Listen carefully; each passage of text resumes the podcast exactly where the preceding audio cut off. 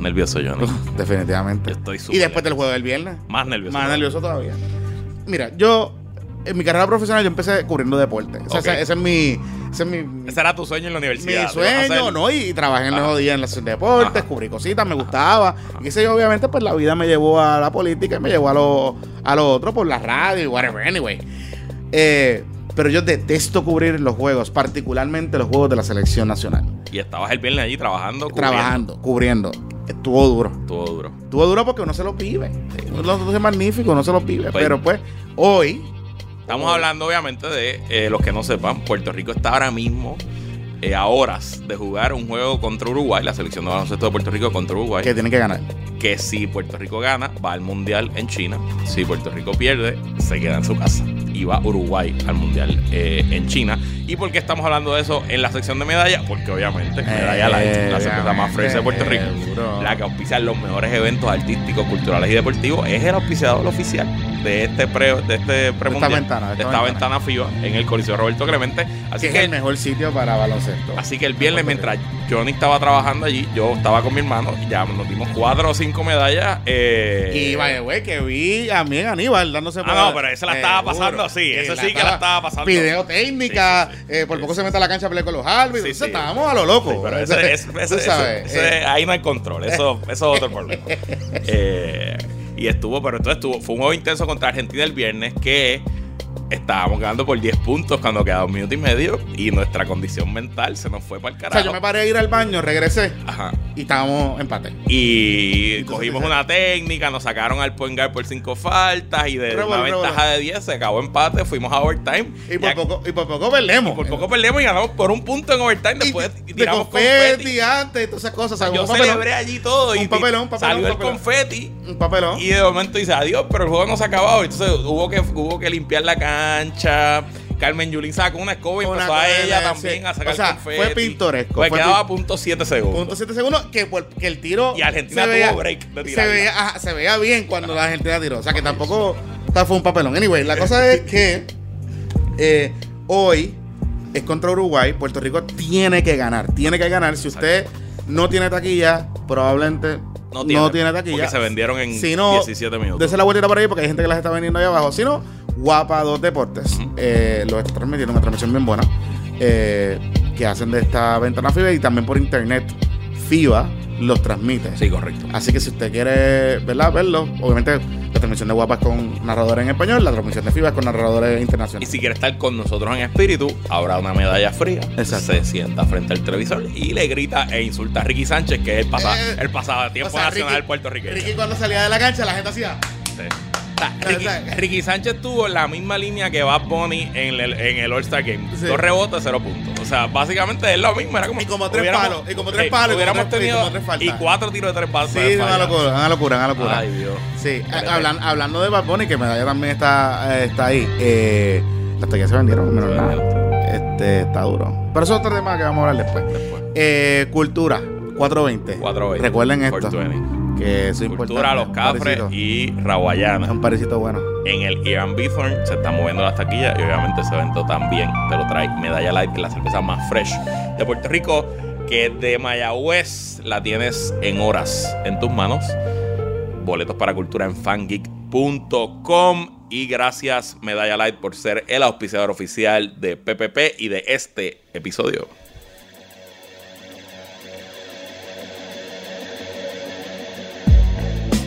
Amigos, bienvenidos a Puestos para el Problema. Tempranito, Pidiendo perdón, pidiendo perdón. pidiendo disculpas. Sí, por eso las 7 y 29 de un lunes. Estamos grabando el lunes en la mañana porque el weekend se complicó y el viernes no pudimos grabar, así que sabemos, ya nos, nos estaban reclamando en las redes sociales, así que les pedimos. Les pedimos disculpas y como ustedes saben, y aunque no es excusa, eh, nosotros tenemos, los tres tenemos vida profesional fuera de, de- adicional, porque esto es un trabajo también, pero adicional.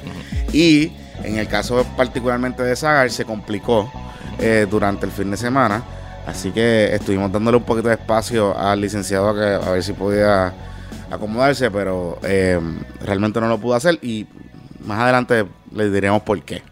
Así que estamos aquí Luis Herrero, Jonathan Lebrón, eh, Petunia Sofía, Ana Sofía Paga, Que hoy está en los controles y en el micrófono. también, que va pitching, Va a pichín ya mismo. Este, ellos tienen café, yo no tengo, pero. Ah, ¿quieres? te- Ah. Ah, no, no. dar un poquito? Ah, pero está bien, pero está bien, pero sí, damos un poquito. Pero Negro, estamos. con leche, con azúcar. Negro, negro, negro. Pero estamos, puya, pero estamos aquí. eh, después de una noche de Oscars, weird enough, pero estuvo interesante. Eh, un show que corrió súper rápido sin host, que eso es algo que tengo que da- darle, darle kudos a, a la producción. Y ha sido de los mejores shows dirigidos para televisión por los últimos 10 años. Este, sobre todo esa presentación de Lady Gaga y Bradley Cooper, que aquello fue apoteósico. Yo no vi ni un minuto, así que no sé Sí, Yo no nada. vi ni un minuto. en verdad, no, pero, Lo vi por Twitter. pero fue un buen, o sea, yo lo vi por el hecho de que no tenía host para ver cómo iba a ser el mogollín y fue tremendo show, o sea, O sea, que básicamente el host fue el The Voice in the Sky. The Voice in the Sky y obviamente lo, hubo un 40 host, presentadores. los 40 presentadores Ah, y claro. entonces el show abrió con Tina Fey, Amy Poehler y Maya Rudolph. Maya Rudolph, que by the way salvaron el show. Este, Sí, porque hicieron un skit, medio opening, medio Ah. skit, medio whatever, que les quedó show. O sea, que les quedó brutal. O sea, Oscar, eh, la academia la sema- el año que viene, si tienen que buscar host, ellas tres pueden ser, las tres. O sea, estaría cabrón. Este, y luego, pues, la selección de host fue bien buena y el libreto estaba bien bueno. O sea, el guion estaba bueno. O sea, tú no sentías, como siempre pasa cuando hay host, que hay como. Como el año pasado. Ajá, tú, tú lo sentías bien lineal, bien cool, transiciones rápidas. Sí, sí. O sea, en una hora Como que habíamos. todo el mundo era pana. Exacto, Estaban en una. Ajá, en una hora habían entrado cuatro premios. ¿Me entiendes? O sea, Lo que como nunca. que lo que nunca. Ajá. Estábamos, eso estaba corriendo, olvídate. Y la dirección de televisión fue bien buena, bien buena. O sea, yo creo que esto, de estos shows que pueden ganar un Emmy el año que viene, porque en verdad estuvo. ¿Como estuvo cuánto duró? Duró dos horas y pico, casi tres horas, casi tres horas, pero. Mi, mi tweet favorito del señor LeBron es una foto de Charlize Theron que dice Charlize Theron, la original, no la que llega por Wish. Y en verdad Charlie Theron se veía. Y obviamente J-Lo, que pues Sí, bueno. campesinas recojan que llegó mamá. Este, no, no, no, pero, pero estaba, no, no, no, o sea, hubo, hubo trajes en la noche en el rec- a los que les gusta el rescate, pero yo no veo, o sea, mi esposa sí lo ve, pero yo no lo veo. Este, y hubo, a ella le llamó mucho la atención el, El traje. el traje del muchacho, el tuxido mezclado con, que en verdad se veía Eh, brutal. Billy Porter, creo que se llama. En verdad se veía brutal. O sea, era algo de buen gusto, brutal. O sea, como que le quedó, le quedó el show. Eh, y entonces Melissa McCartney le tocó presentar, eso estuvo brutal porque le tocó presentar eh, Best Costume. Entonces ya es este traje con un chorre de conejos pegados. Y un montón de cosas por encima, un revolú, Ajá, ¿sabes? ajá. Y en verdad le quedó, le quedó, le quedó. la mejor, que lo hizo junto al actor de Atlanta. De Atlanta. Que Así que en verdad me reí porque se tenían un montón de trajes de todas las, de todos los nominados. Eh, estaba, estaba brutal. Ella es la mejor. Black Panther ganó. ¿Qué eh, Todas las cosas técnicas. Best costume, best eh, eh, escenografía, design, todo ese tipo de cosas. Y mejor película fue Green Book. Que hubo un papelón. Sí. Un papelón. Sí. Yo la vi. No es para tanto. Yo No, no la es para tanto. no es para tanto, pero obviamente la academia siempre divide los premios. O sea, como que le dan Best Director a uno y best, best Picture a otro. O sea, Best Director se lo va a ganar Alfonso Cuarón. Ok. Pero bueno, los mexicanos llevan de 5 a 6. Eh, en los últimos en los seis- últimos seis en los- años. en los últimos seis años. Este, back to back. O sea, el año pasado fue este señor, este, se me olvidó el nombre, que le entregó el premio. Guillermo, Guillermo el Toro ajá. y Alfonso Cuarón Y Alfonso este Cuarón año. el año. Y Netflix apuntó, se apuntó big time Sí, sí. este con, Hay con Roma. con Netflix. Hay uno con Netflix. Este, hay muchas películas que yo no había visto que quiero ver, por ejemplo, The Wife con Glenn Close, que me dicen que es como una cosa espectacular. Entonces, mejor actor fue este hombre por El Bohemian. de Rami Malek. Rami Malek. Y mejor actriz. Y mejor actriz fue Eh, ¿Cómo se llama ella? La de The Favorite. The Favorite. Que esa fue esa fue la sorpresa en la noche. No Sí. estaba no estaba en la no estaba en los Las cartas. en la- las cartas de todo el mundo. O sea, estaba entre Glenn Close porque era el primer, o sea, era su nominación no sé cuánto, pero era la posibilidad de que podía ganar y obviamente la sorpresa que podía dar la de Roma, este Yalitza. Eh, este muchacho, el de Mas- Mahershala Ali, que ganó otra vez. Supporting. Eh, sí, ese Hay que aprender a decir su nombre. Sí, chico. pero está, está duro el nombre de él. Pero, pero, pero, pero, lo que tengo que decir con este muchacho es que va camino a ser el próximo Denzel Washington. Sí, Yo no estoy viendo Bueno, True está Detective. exacto. No lo estoy viendo, Ayer está mismo buena. salió el, el season final de True Detective, que yo no lo he visto, pero dicen que está Sí, espectacular. Que, es True como Detective. el mismo sentido, de- el- lo que uno sentía en el, pri- en Ah, el primer primero, season, ok. que estaba fuerte hasta el final. Sí. Pues así. Sí, porque yo el segundo no lo acabé. Sí, no, pero no. el primero me Pero fascinó. fíjate, el segundo- Sí, tengo que darle una segunda Sí, oportunidad. pero Pero este chamaco es el Washington. Sí, es una sí. serie de HBO que, Sí, que deben buscarla, que está la tercera temporada y esta temporada es con, a- con Ali. Este, deben, deben, eh, Denzel- eh, Ali es el Denzel Washington de esta, o sea, el Denzel Washington millennial. Él se va a convertir en eso. Este, Yo hace- creo que puede ser mucho más. Sí, sí, o sea, eh, pero en, en el, Pero en- entiendo lo que en el, en el sentido de, de lo, lo, lo, lo iconic Sí, sí. que, el rango. que, que va a el ser. rango que puede hacer muchas cosas. es Exactamente. Y este chamaco lo puede hacer. Te puede hacer acción, te puede hacer, te puede hacer muchas cosas. Este, obviamente está acompañado, la película está acompañada por- Viggo Mortensen, que para mí es uno de los mejores actores ever. Sí, este, digo- que yo creo que ellos dos salvan esa película, este, de Green Book. Y eh, la que sí sorprendió, no sorprendió, la que todo el mundo estaba esperando que por fin le dieran un Oscar fue Regina King, que se ganó Se lo ganó. eh, Best Supporting Best Supporting, sí. Actress. Eh, Regina King, cuando se paró en la tarima, yo dije, esta va a ser, si hace una película de Michelle Obama, she's gonna be. O sea, va a ser Regina King, probablemente con Denzel Washington. O con algún tipo de esto. Tú sabes, como que. Este. Porque Regina King está a nivel de. De. La de Get Away with Murder. Este Viola Davis. de Viola Davis. O sea, Regina King siempre ha sido la supporting por excelencia de todas las películas estas eh, Sí. afroamericanas, de historia afroamericana. Como Por- si Octavia Spencer. Exacto, cuando Octavia Spencer empezó, todo ese tipo de cosas. Y siempre has- y siempre había tenido un snob y qué sé yo. Este, ella es una actriz de un rango, olvídate, increíble y está a nivel de Viola. O sea, puede ser entre Viola y, y Regina King, este, porque está salvaje. Así que, y Ganó Spider-Man. ganó Spider-Man. ¿La vieron? La, no la he visto. La vi ayer. Ok. Ok. Está, Está brutal. genial. Está brutal, brutal. Nunca esperé eso de esa película. Este, y ganó un short film animado que lo quiero ver, que está bien, Bao. wow, está de bien cool. Pixar. Buenísimo Está bien también. cool. Vas a llorar. Está- ok. O sea, Wow, está, bien cool. Es un, es un bao, literalmente, que habla, que tiene personalidad. pero Y te hace llorar. te hace llorar porque es, es más bien una metáfora a- al estado mental de una mamá. Ok. Sí, sí, sí, está. Ajá, es fucking bien Pixar. intenso. Sí, sí, exacto. Además ganó Spike Lee Es Spike Lee. Ah, por primera vez. por primera ¿Qué vez. ganó Spike Lee? Eh, eh, por Eh, el mejor guion adaptado. Ah, ok. Para Black adaptado. Tengo Entonces, Que tampoco la he visto y que todo el mundo dice que está espectacular. Ujú, pero me estuvo brutal porque se la entrega este Pulp Fiction, este Samuel L. Jackson. Samuel Jackson. Ok. Samuel Jackson cuando entra a tarima, los Knicks ganaron. Ajá. Después de 18 juegos perdidos en el Madison ganan anoche. Ok. Y él le entrega el premio a Spike Lee. O sea, so, tienes a los dos grandes de... En de- eso es lo odio que los Knicks se pueden Ah, consolar, ¿verdad? exacto, Es que exacto. pues por lo menos la noche que rompimos un 18 game losing Exacto. streak, pues, Este- dieron un Oscar a Spike. Así que y la gente se paró, obviamente era long awaited, tú sabes, como que... Ser fanático de los Knicks es complicado. Cabrón, me lo dices a mí. Sí, lo sé. ¿Sabes? Como que está duro. Este, pero nada, eh, eso, ¿verdad? Básicamente los Oscars estuvo cool. Hubo eh, presentaciones en español. Hubo momentos. Cuarón y... Cuarón y, Y José Andrés. y José, también este. eh, Diego Luna habló en español. eh, habló en español. Ay, el de No Country for Old Men, el. Javier. Bardem. Javier Bardem, que presentó, prácticamente presentó en español, fue bilingüe, presentó en español con Ángela Bassett, este, que estaban presentando un, 60 años tiene Angela. y ¿Tú no se viste? nota, no se nota, o sea, está brutal, brutal. Eh, pero eso de los Oscars, ok. By the way, nadie me había dicho que The Looming Tower, que está en Hulu, es una de las mejores series que he visto de TV. ¿Cómo se llama? The Looming Tower. The Looming Tower. The Looming Tower. Es lo que precedió a los ataques del 9-11. Ok. Es la historia de... Pero es como un real life story. Es basada en unos agentes del FBI que estaban asignados a, Alex Station, que era la, el, el primer grupo de la CIA que estaba investigando a Osama Bin Laden y a Al Qaeda Terrorismo. y toda esa pendeja. Y la, el conflicto que había entre las dos agencias y cómo ese conflicto evita que Estados Unidos teniendo todos los elementos para identificar que había- iba a haber un ataque contra Estados Unidos, pudiese detener el, el 9-11.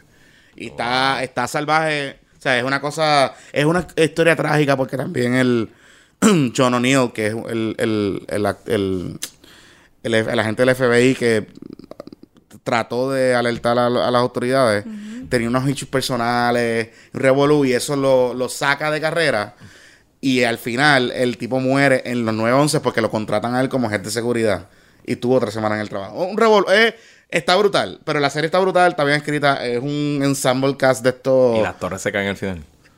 No he llegado a esa parte, pero deben verla. Spoiler, spoiler alert. Oye, de Lumin Tower, está salvaje. Bueno, Hulu. Estoy usando el free trial para verla, porque en verdad no voy a pagar Hulu después. Nítido. Hasta yo que pago, llegue de Yo pago Hulu, pues por lo pillé, yo te presto el password. Bueno, vamos a lo que vinimos. Este fin de semana, Venezuela. O Venezuela con B, para que la gente derrite. Ay, Venezuela. Mira. ok, vamos a empezar por parte. Uno. Yo creo que la gente tiene. eh, eh, El PNP ha sido muy efectivo en weaponize este, este asunto. Porque allá afuera, si tú pones algo en contrario, o. No en contrario, vamos. Que tú digas. Yo estoy de acuerdo con que Maduro, probablemente con las posturas que ha asumido el gobierno de Maduro, no estoy de acuerdo con las posturas que ha asumido el gobierno de Maduro en los últimos días, en los últimos años. Ha provocado una crisis, lo que sea. Y, y probablemente se tiene que ir. Pero no necesariamente la postura que ha asumido el gobierno de Puerto Rico de ayuda humanitaria o whatnot es la correcta. Eh, y el gobierno de Puerto Rico no tiene elementos para hacer eso. No tiene, no tiene, no tiene un andamiaje. Y cuando hablamos de andamiaje, nosotros lo hablamos aquí con Arose, a, a- eh, eh, hace dos episodios atrás. El gobierno de Puerto Rico no tiene un cuerpo diplomático. O sea, nosotros no tenemos una, una tradición de, de- de- de negociar este tipo de cosas. Entonces, hacemos estos papelones. Allá es el segundo papelón con Venezuela. El primer fue el papelón del avión, que Luis Mar Rivera Marín le escondieron. No sé dónde está. Y el segundo papelón es el barquito. Que el barquito sí no está costando 200 mil pesos. Tú sabes, como que ese es el, ese es el problema aquí. Eh, y, ojo, los venezolanos necesitan ayuda. Y necesitan de, de- de- de- de amigos. Pero necesitan de papelones. Porque esto es un papelón. Mira, ah, el, el sábado, vamos a dejar primero claro, este weekend fue una victoria para Nicolás Maduro.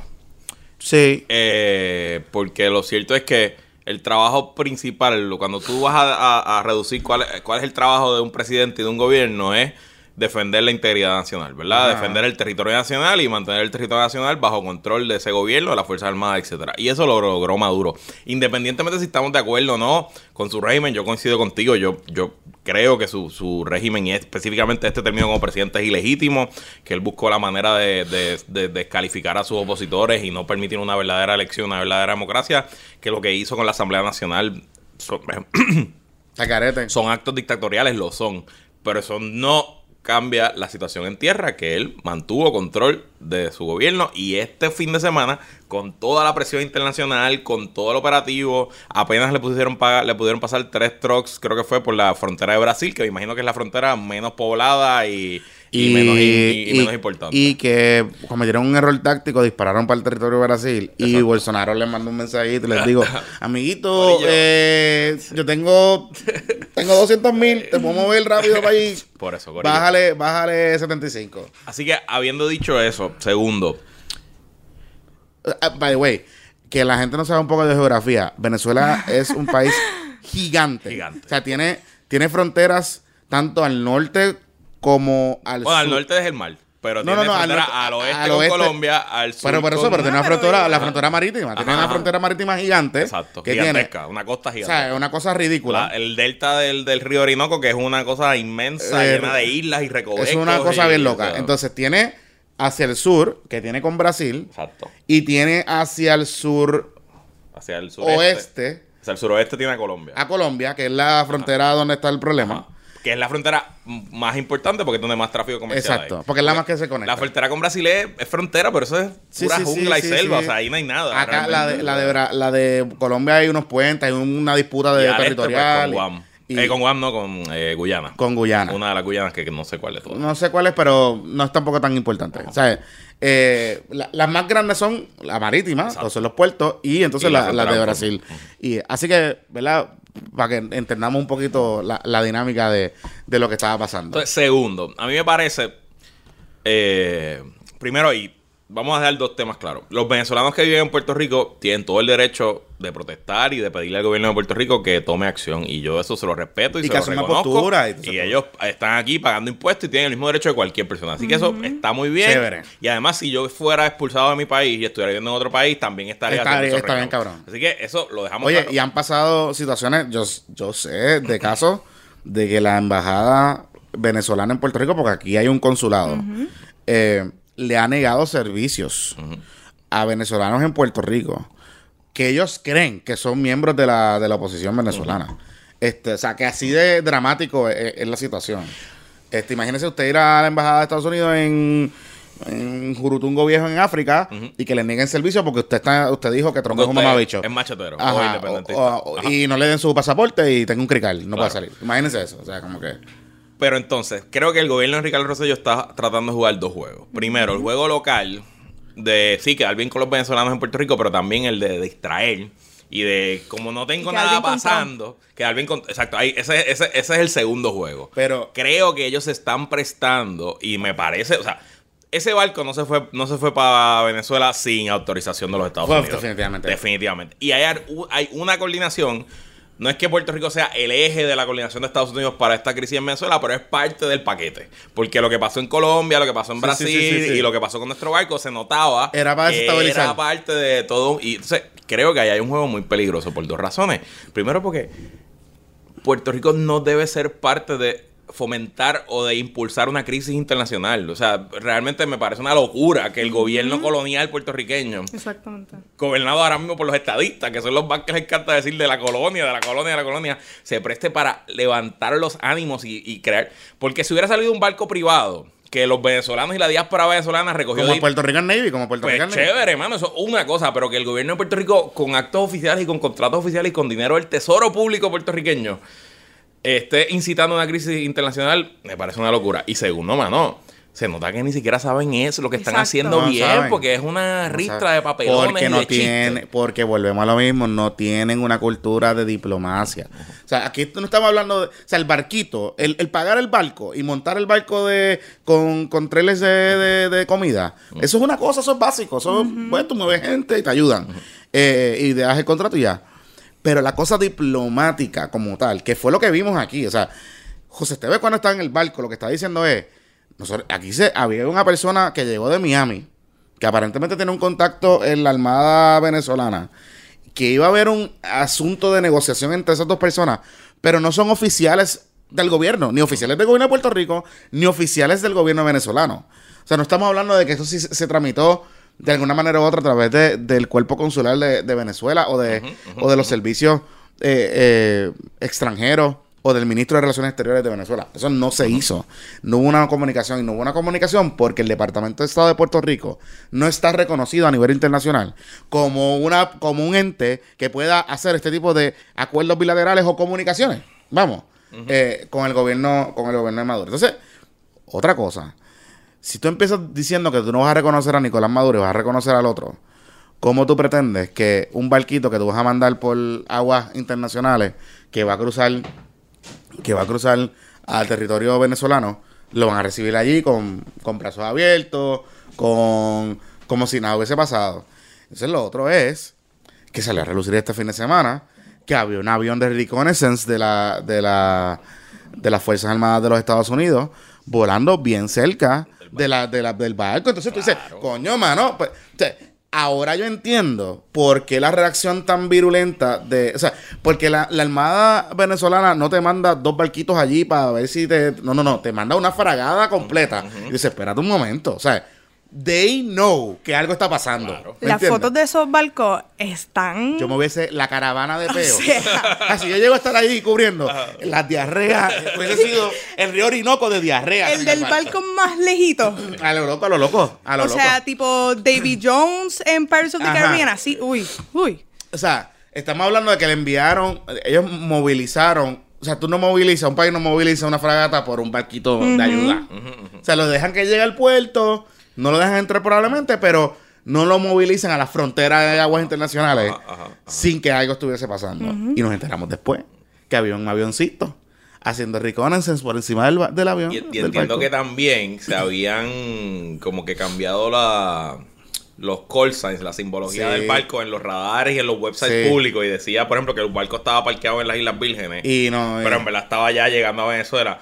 Así que eso más allá Más confirma. sketchy todavía. Ajá. Exacto, más confirma la eh, que esto es parte de, de- de la estrategia de los Estados Unidos. Y el avioncito ese que estaba volando había también cambiado de call signs. Estaba usando unos call signs clandestinos que es- utiliza el CIA y esta gente para esto. Así que está cabrón, ¿me entiendes lo que? O sea, eh, está bien loco que un gobierno, y es lo que yo comentaba, o sea, un gobierno que está quebrado, que estructuralmente, o sea, el gobierno de Puerto Rico estructuralmente está en el peor momento de su historia. Es el gobierno más débil. Y no estoy hablando del gobierno de Ricardo Rosselló, estoy hablando de, del gobierno, de la estructura, de- de- del, del gobierno constitucional el del gobierno Estado con G minúscula. con G minúscula. El gobierno como tal está en el momento más débil en su historia por la crisis fiscal, la crisis económica, venimos de dos huracanes, este, la gente se está yendo, nuestro cuerpo castrense que es la policía no funciona, la Guardia Nacional está politizada, o sea, tienes un montón de estructuras que no funcionan, o sea que el gobierno está en su momento más débil. Y Dios no lo quiera, pero si pasara algo, un conflicto internacional y estos cabrones envían algo para acá, ¿con qué carajo nosotros vamos a responder? Vamos a esperar que el gobierno de, Estados Unidos se movilice. En Puerto Rico no hay tropas, no existen. O sea, las tropas más cercanas están en Colombia. Por eso. O sea, se van a tardar cuatro horas en llegar. Y hay par de regimientos ahí en Buchanan, Sí. pero son Sí, Sí, pero contables. son unas y- cositas ahí, ajá. unas cositas ahí. Y que- logística y y, sí, unas cositas y agua de, tratamiento de agua, ese tipo de cosas, pero, pero no, no hay más nada, no hay más nada. O sea, ¿qué vamos a hacer? O sea, la- la- la- la- lo más cerca que tenemos es Guantánamo. No, y lo, y lo, y lo De- triste de todo también es que eh, después de este fin de semana y con todo lo que ha pasado, yo no veo una salida pacífica a este tema. Entonces Ah, no. nosotros hemos sido los que hemos en parte ayudar a incitar que esa Entonces- solución pacífica sea más difícil. Entonces, lo otro que, le- lo otro que les comento, que esto es medio, va a sonar medio teoría de conspiración, pero está documentado. El gobierno venezolano, en los últimos 20, 20 años, sobre todo desde la era de Chávez, ha rampado su aparato de inteligencia y tiene presencia a nivel internacional. O sea, tiene gente, tiene gente sleeper o ubicado en, en- en ciertos países. Como los rusos. Eh, como los rusos, o sea, tienen inteligencia, ellos se Sí, sí, defienden. Obviamente, recuerden que la pelea con Estados Unidos no viene de ahora, viene Claro. Chávez se paró en las Naciones Unidas, le dijo a Bush que era que azufre y todo ese tipo de cosas. O sea que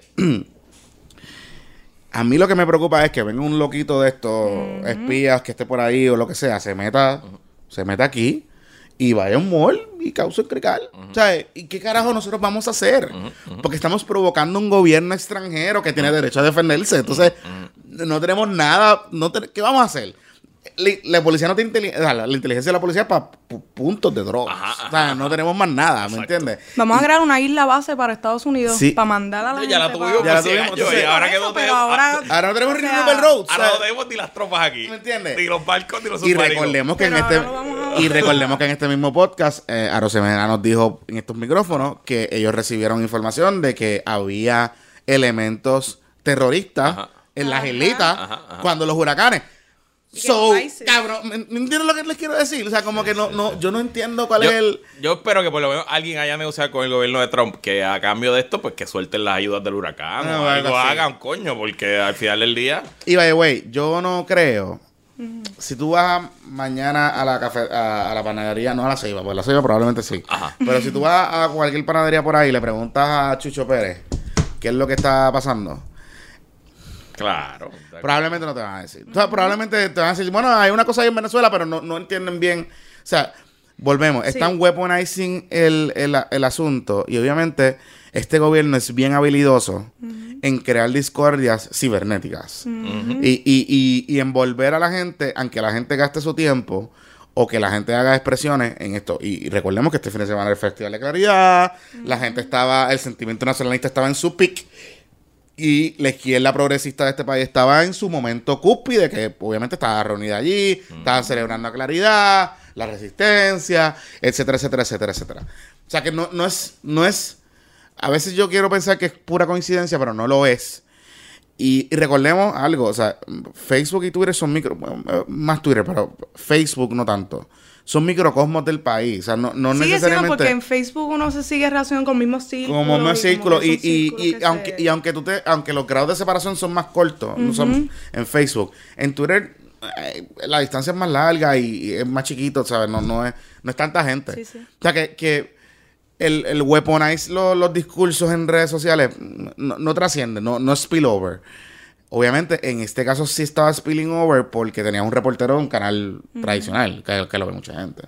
Así que vamos a ver, ¿verdad? Que, que, que, que, finalmente pasa, pero ojo, tanto a los que están a favor de, de- de la intervención como a los que están en contra. Hay que bajarle a la película, hay que bajarle a las teorías de conspiración de ambos bandos. Este, yo no creo que ahí hayan habido armas en ese barco. O sea, yo no.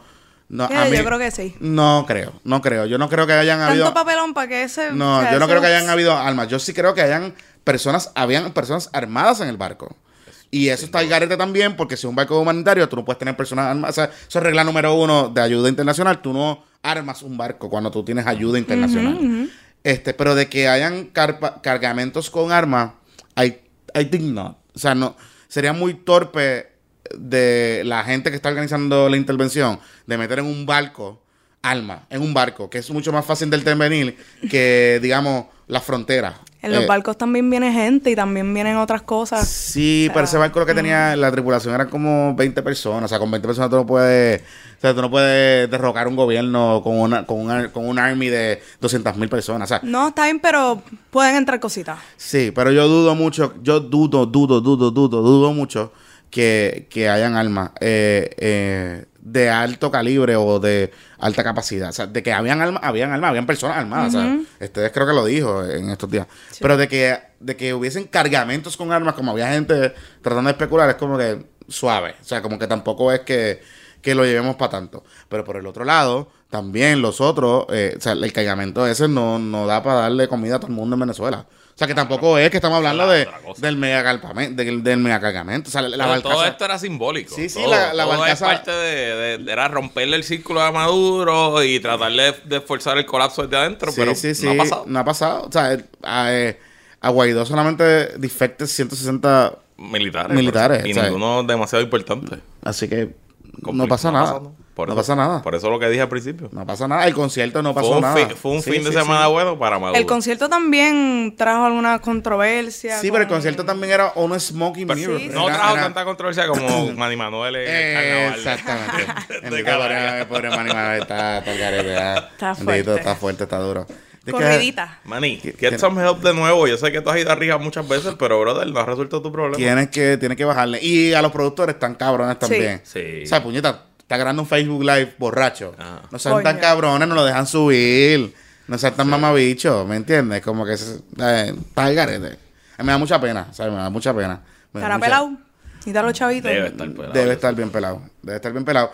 Pero lo, lo, lo que le he comentado a alguien, España para Manny Manuel es una de las plazas más importantes de su carrera. O sea, Manny Manuel, para que usted tenga una idea, en no- Canarias sobre todo. o sea, Manny Manuel en los 90 estuvo casi dos años fuera de Puerto Rico y estuvo tocando en Europa, pero heavy. O sea, no era. Y España, particularmente, era su plaza grande. O sea, que.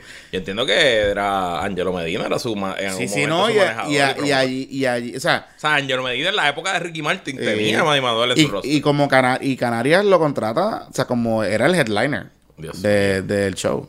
es el carnaval, parece que es algo grande sí, allí sí, todos sí, no, años. no, era, y era el headliner. O sea, la ya- gente molesta. molesta porque había, hab- había gente, sea, decía, yo vi comentarios, había gente que decía, yo vine por Manny Manuel. O sea, yo vine de nosotros una puñeta para ver a Manny Manuel, ¿me entiendes? O sea, porque él era el headliner. Está bien, está, Se nota que no le llegan los tweets de Manny Manuel porque hubiesen enterado que está medio al está fuerte, de verdad. Está, Yo está creo que él tuvo un lío hace poco que chocó Pues, con Chocó en dos, semanas. Y le tiraron un toallazo y, de, y, y, tú sabes, pero venía de un buen pixel de un show de casi tres horas en el Bellas Artes, En- que dicen en- que fue apoteósico. de San Valentín. Que fue me dicen que fue espectacular. O sea, fue Manny Manuel en su pick. Sí, sí. Tú sabes, y bueno, hay unas situaciones particulares, hay unas situaciones personales que le está pasando con su familia, no sé qué.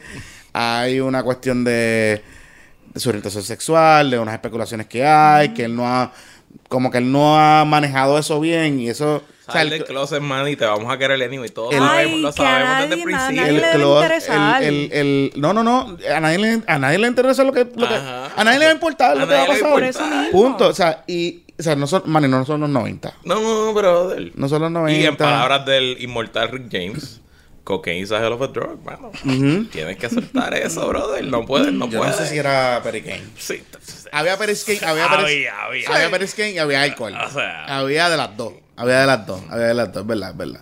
Anyway, miren. Oye, Manny, get well. Pero, porque contigo. ustedes vieron el video que dice, ¿cuándo tú me has visto mi borracho? Ah. Chico. Y tú dices, Chico. eh, Chico, Manny, Manny, bendito, bendito, bendito, bendito. Pero nada, Manny, te queremos.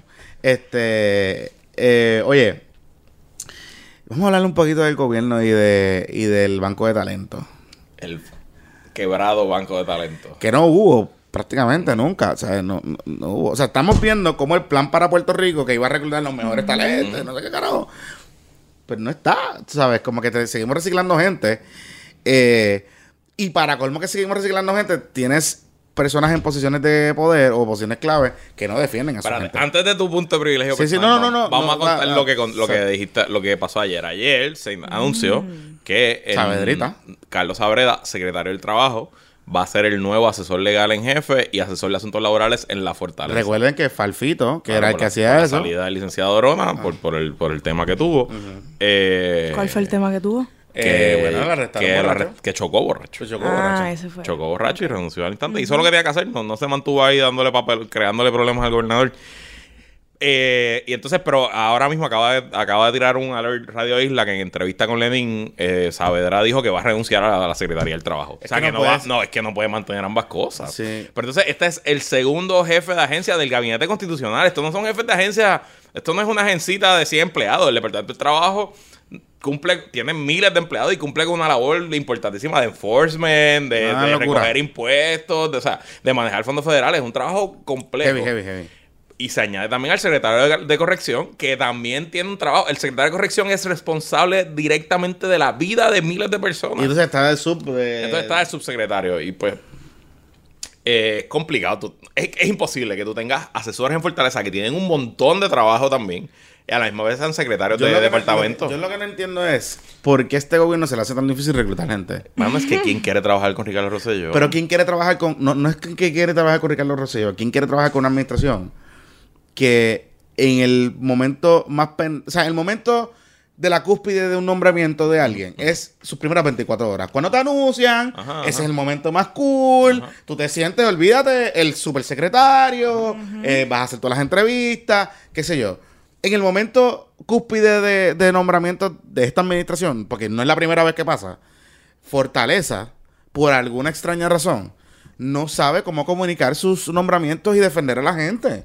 Entonces, tú, tú pasas eso, pues si tú me llamas mañana, te voy a decir, vete para el carajo. Por más que tú me pagues 200 mil pesos, yo, yo no voy a pasar este papelón de reputación. O que, o que me estén cuestionando y que la fortaleza no, me, no, no tenga los cojones para defenderme. Eso es lo que está cabrón. Yo creo que es eso. o sea, como que Es porque le caen después, como que todos los 20 le caen a una persona y ya. Y, lo ya, votan y ya. Y ya. Borrón Entonces, y cuenta nueva. O, o ni, no, o ni Pero lo es que no votan. los votan, Ana, los Es que- cambian. Pero, es que, es- pero hacen como el aguaje de que lo estamos votando. Claro, claro, pero, pero ni, ni- no- vamos, no ni llegan ni que los votan o los cambien de sitio. Es que cuando los nombran, que es el momento, el mejor momento de, o sea, el mejor momento es cuando nace la persona, eh, eh, que es el, el momento más prístino, pues un nombramiento es el momento más prístino. Pues tú tienes locura tropical, o sea, y pasó con la muchacha, con, con la licenciada Mara Pérez en ATM. Maceira de una entrevista a horas de que el gobernador la nombra, diciendo que ya no sabe, y como ya no sabe, que ya va a contratar a un subsecretario. Tú sabes, es, es Ay, tan, eso a mí me llenó de tanta rabia. es tan bruto, porque es tan bruto, porque Maceira, tú no sabías de puertos, cabrón. ¿Qué tú sabes de puertos? Dime. ¿Qué tú sabes de puertos? No sabes de puertos. Pues no me puedes venir a decir a mí que la tipa no sabía, porque Newsflash lleva más años que tú trabajando con el asunto de los, de los, de los barquitos. Ajá. En ATM con APP y con Omar, Ma- con Omar Marrero, que se llama? El, Marrero, sí. El de la APP. Pues, mano, tú lo que tienes que decir, pararte ahí y decir, mire, este, nosotros seleccionamos a esta persona porque esta persona lleva dos años trabajando con nosotros, la agencia es público-privada, es la persona que más conoce el tema, que más cercana ha trabajado con la agencia, eh, y para la transformación que nosotros queremos hacer, es la persona indicada. Punto y se acaba. O sea, Ramón Rosario, ni Ramón Rosario, ni Jesús Manuel Ortiz en la pasada administración, ni Marquito Rodríguez Gemma en la pasada administración, ni todos los que han venido anteriormente, jamás hubiesen permitido que un nombramiento de Fortaleza lo hubiesen fusilado mediáticamente en 24 horas. Y que ellos mismos se lo fusilen. Porque una cosa es que le salga un escándalo, un chicharo que nadie esperaba, que la es- oposición consiga algo, pero que tu mismo portavoz, secretario de Asuntos Públicos, Te lo, te lo, entre- te lo entregué así y, y mi vecino, que no- esta, esta- este fin de semana descubrimos que vivimos en el mismo edificio. eh, una bombita así, fue como un bolito al pitcher. O sea, a las 7. Para colmo, un entrevista en prime time en WKQ, que la escucha todo, fucking Puerto Rico. Todos los medios online están monitoreando la radio por la mañana. Y tú tienes en 15 minutos una historia matándote, a- matándote. O sea, te están matando a tu nombramiento. Entonces, tú sabes, pues por eso es que el banco de talento está fucking quebrado. Hashtag un equipo. ¿Me entiendes? Ese, eh, después se enchiman que por qué los medios le dan duro a funcionarios de la fortaleza, este, que por qué le caen arriba. No es personal, es que, Porque no saben nada. Lo Su- han probado que su- todo es no sé. no, sé, su trabajo es fucking comunicar. El, el trabajo de Maceira específicamente, o sea, Gerandi no tanto, pero el trabajo de Maceira específicamente es comunicar, no es fotutear, es comunicar. Y si tú no sabes comunicar, pues tú tienes un problema, hermano. O sea, tienes un problema heavy. Y, o sea, no es por nada, pero la Comay te ha cogido de chata esta semana. O sea, la Comay lleva dos semanas cogiendo de chata a Maceira porque no sabe hablar. ¿Sabes? Pero eso es, volvemos a lo mismo. ¿Por qué el gobernador Ricardo Rosselló escoge una persona como Maceira para ser su portavoz?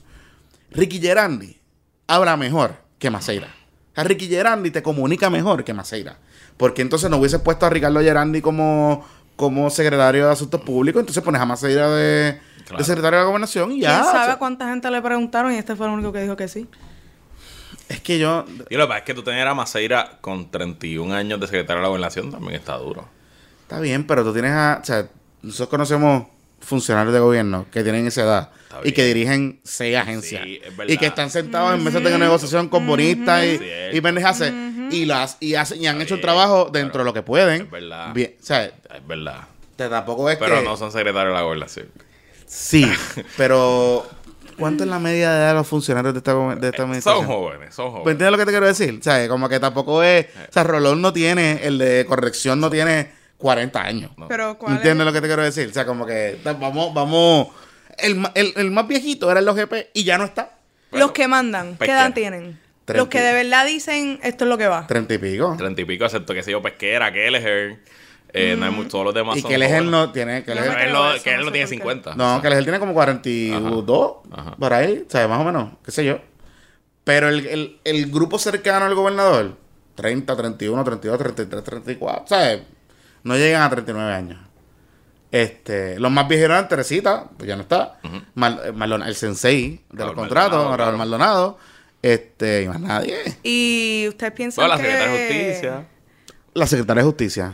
una Rivera persona de Marín. 50, Ah, 60 Rivera años Marín. hubiese hecho mejor trabajo. No, no, no, no, no, no es cuestión de la edad. No, es cuestión de la autoridad de y de. O sea, porque cuando el secretario de la gobernación habla, se supone que todo el mundo escuche y sigue instrucciones. Pero, pues, seguir instrucciones requiere también Cojones. fe, ¿no? Y, o sea, para que los subordinados sigan la instrucción, requieren que esos subordinados tengan fe en ti, crean en tu liderato y Sí, te sí, respeten. Entonces, pues tú poner un chamaco de 31 años o de 29 años o de 40 años que venga de la nada, que realmente no tenga un bagaje en el gobierno, pues es, es difícil generar ese respeto. Pero la misma, vez- pero la misma vez los estás poniendo a dirigir agencias. Claro, o sea- pero, pero no es lo mismo O sea, ser tú- el jefe de los jefes. Tú pones la Maceira con 31 años a dirigir puertos, que es una agencia compleja de por sí, Sí, sí. que está quebrada, Exacto. que es una agencia importantísima porque es la quebrada con los barquitos que llegan al muelle de turismo, Ajá, ajá. pues está el garete, tú sabes, tampoco es que... I know. o sea, tampoco es que... Ay, no, pero sea, entonces si eso está el garete, imagínate ponerlo de secretario de la gobernación. mi punto, ese es mi punto. ¿no? Exacto, Eh, exacto, exacto, Entonces, Gerandi sí le llena un boquete al gobernador en esa secretaría, que quizás es el único funcionario que más o menos con cierta juego de piernas, eh, con un liderato político reconocido, que conoce a todo el mundo, que pues yo... o sea, de todos los nombramientos recientes de este 2019, el más sentido que a mí me ha tenido es ese de, de Gerandi secretario. Ok. ¿Será que pues están manteniendo en el grupo de la pala? Y no, obviamente es Es el eso, tiene un. Es el círculo rojo, es lo que Sí. le queda. es un problema. Es lo que Es le el queda. Boys Club. ¿Qué podemos hacer para que el gobierno empiece a reclutar fuera de la pala? No podemos hacer mucho, porque el problema es que como, como está diseñado el gobierno de nosotros, o sea, el gobierno de Puerto Rico, y han habido intentos, por ejemplo, de profesionalizar el Departamento de Educación de que fuese a 10 años y evitar que, que fuese, que estuviese con el baile político. Realmente hay que hacer tantos cambios constitucionales, hay que hacer, o sea, el diseño como Pues vamos a hacerlo. es, que no sé, es que es bien difícil poli- política- todo es bien difícil, un cambio por eso, pero radical es, es que bien difícil. políticamente hablando no hay, Claro, no hay de pero Por hay eso que es que yo- por la eso es que- gente y por la eso es- mente para... No, por eso es que yo insisto que la gente se tiene que meter a la pendeja y tiene que meterse al ruedo. O sea, los cambios surgen de la Asamblea Legislativa. O sea, como la única presión que pueda sentir el Ejecutivo para hacer este tipo de cambios y evitar estos vaivenes es que la legislatura se ponga de acuerdo, decida enmendar la Constitución, empezar el proceso de enmendar la Constitución y de que esa enmienda se apruebe. Y pues es un fucking launch. Así que el, el- the root of all evil está en la constitución de Puerto Rico. de muchos evils de Puerto Rico. ¿Sí? Sí.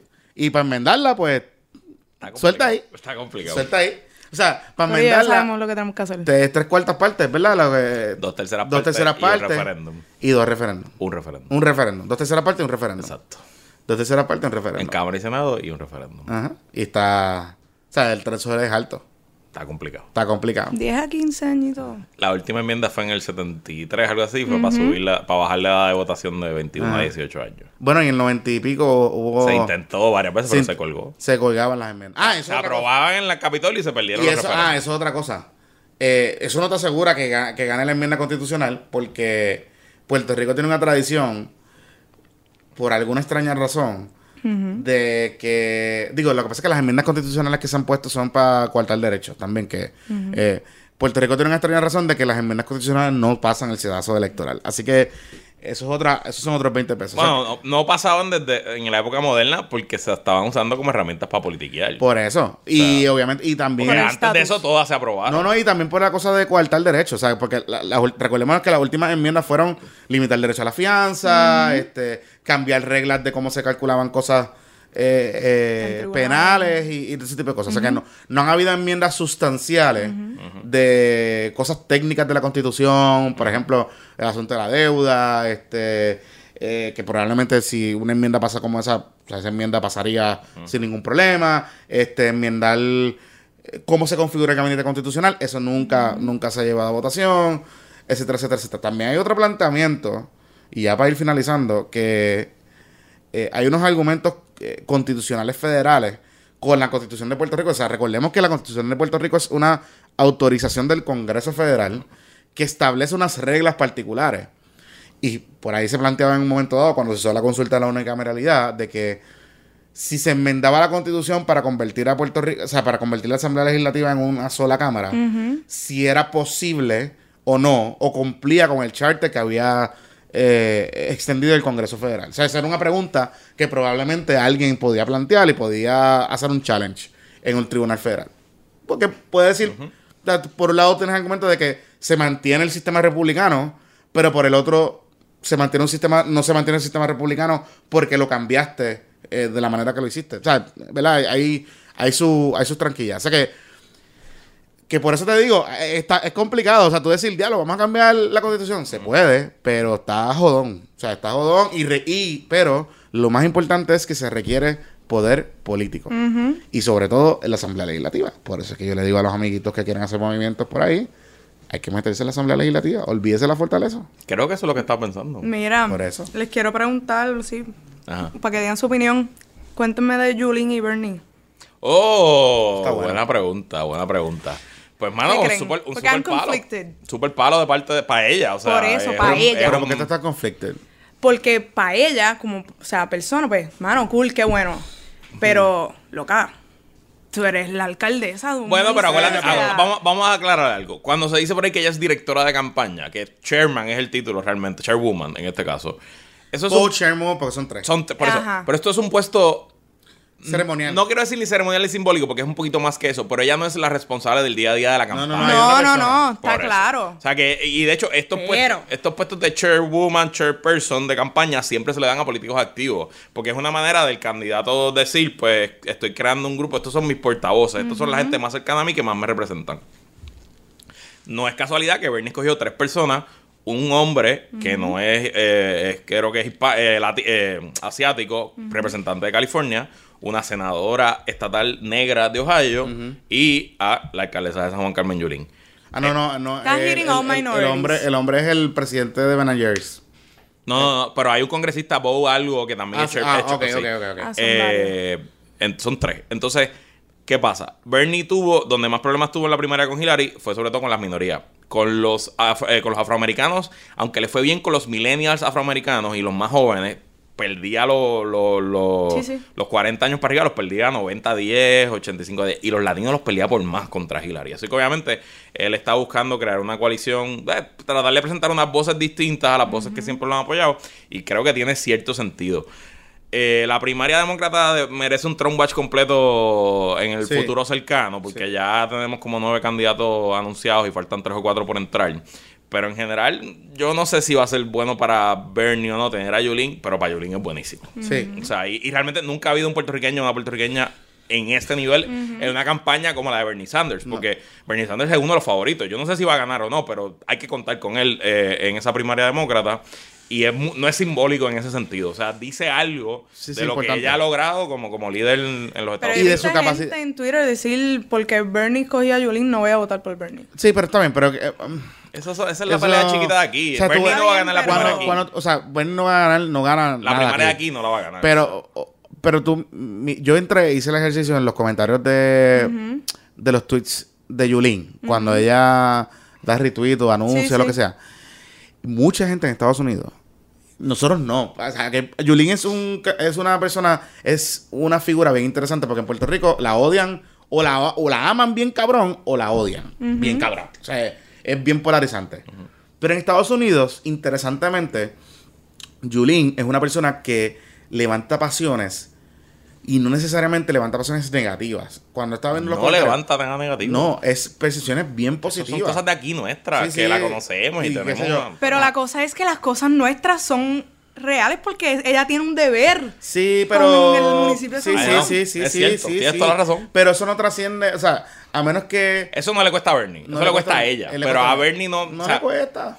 no, no va a salir en CNN. Eh, Digo, a menos que haya un escándalo, o sea, por ejemplo, un escándalo de corrupción, un, Bueno, un gran jurado federal sí, que la acusan. Exacto, pues ahí sí le Pues cuesta. ahí le cuesta y ella tendría que renunciar, la van a votar de la campaña. Pero. Pero cosas de la basura aquí de, de, de San Juan. No, eso no, no, no tiene nada que ver. Y lo que te quería decir es eso, que ella ha logrado capitalizar y crear esta alter persona o alter Brand. ego, un brand bien positivo, que por eso es que mi apuesta es que el anuncio ese del 22, ¿verdad? De marzo. 22 de marzo. 22 de marzo, es que ella va a anunciar que va a correr para comisionado residente. Este, porque comisionado residente le permitiría a ella, gane o pierda aquí o no. O sea, que esos son otros 20 pesos. Utilizar la imagen que. Utilizar la imagen y utilizar la estructura para recaudar dinero fuera de aquí. Y recordemos que le hemos hablado aquí. O sea, si Yulín se tira para comisionar residente, al otro día tú tienes como 10 packs alineados. Ready para darle chavo. Dice, y llega el corillo de todas estas Todo de el todos mundo. estos congresistas Y nuevas y nuevos y, se hace parte de ese caucus. Y- de- y o sea, sabe- entra una voz adicional a ese, a ese grupo. y, y una Y voz es con. una y- voz fuerte. es una voz fuerte. Y una voz que puede dominar a Jennifer. Exactamente. Y que no hay que, no tiene que conocer a nadie. Voy a llegar y allí Pero siendo- ella, ella llega allí ya siendo de Nasty. Exactamente, exactamente. Eso que, que eso es lo que realmente es la apuesta de Bernie. Más bien es poder. re- Recuerden que la nueva mayoría, en teoría, no es que le responda a Bernie, pero le responde, sí, le responde a, a, a, a los temas que Bernie le gusta. Eh, y si tú vas a aspirar a la presidencia y quieres ganar, pues quieres tener aliados en, sobre todo en los demócratas. Este, que ya vimos que están fraccionados. O sea, están los New Progress, Wokes eh, de, de la- del Congreso versus The Old Guard, Nancy Pelosi and stuff. Digo que Nancy Pelosi tiene bastante control todavía. No, no, no, no, no, Tiene ah, todo el control. La gente, ajá, la gente dice no que si no. Tiene eh, todo el control. Bájenle 75, Nancy, Titi Nancy es la que manda allí. O sea, punto y se acabó. Ella manda y va. Así que, este. Pero eso es un Tron Watch, lo tenemos que hablar. Vamos a darlo hasta aquí. Sí. Eso es lo que ha pasado esta semana. Yo creo que hemos recogido bastante. Sí. Hablamos bastante, se fue largo. Y by the way, eh, 50 minutos. Gerandi y Maceira, si quieren venir, Invitados están. invitados están. Eh, quedan convocados aquí. Sin Yoripari. Pero vengan para acá. Aquí están. Aquí estamos. Eh, que la fuerza la acompañe. y Gracias a Medalla Like por este episodio.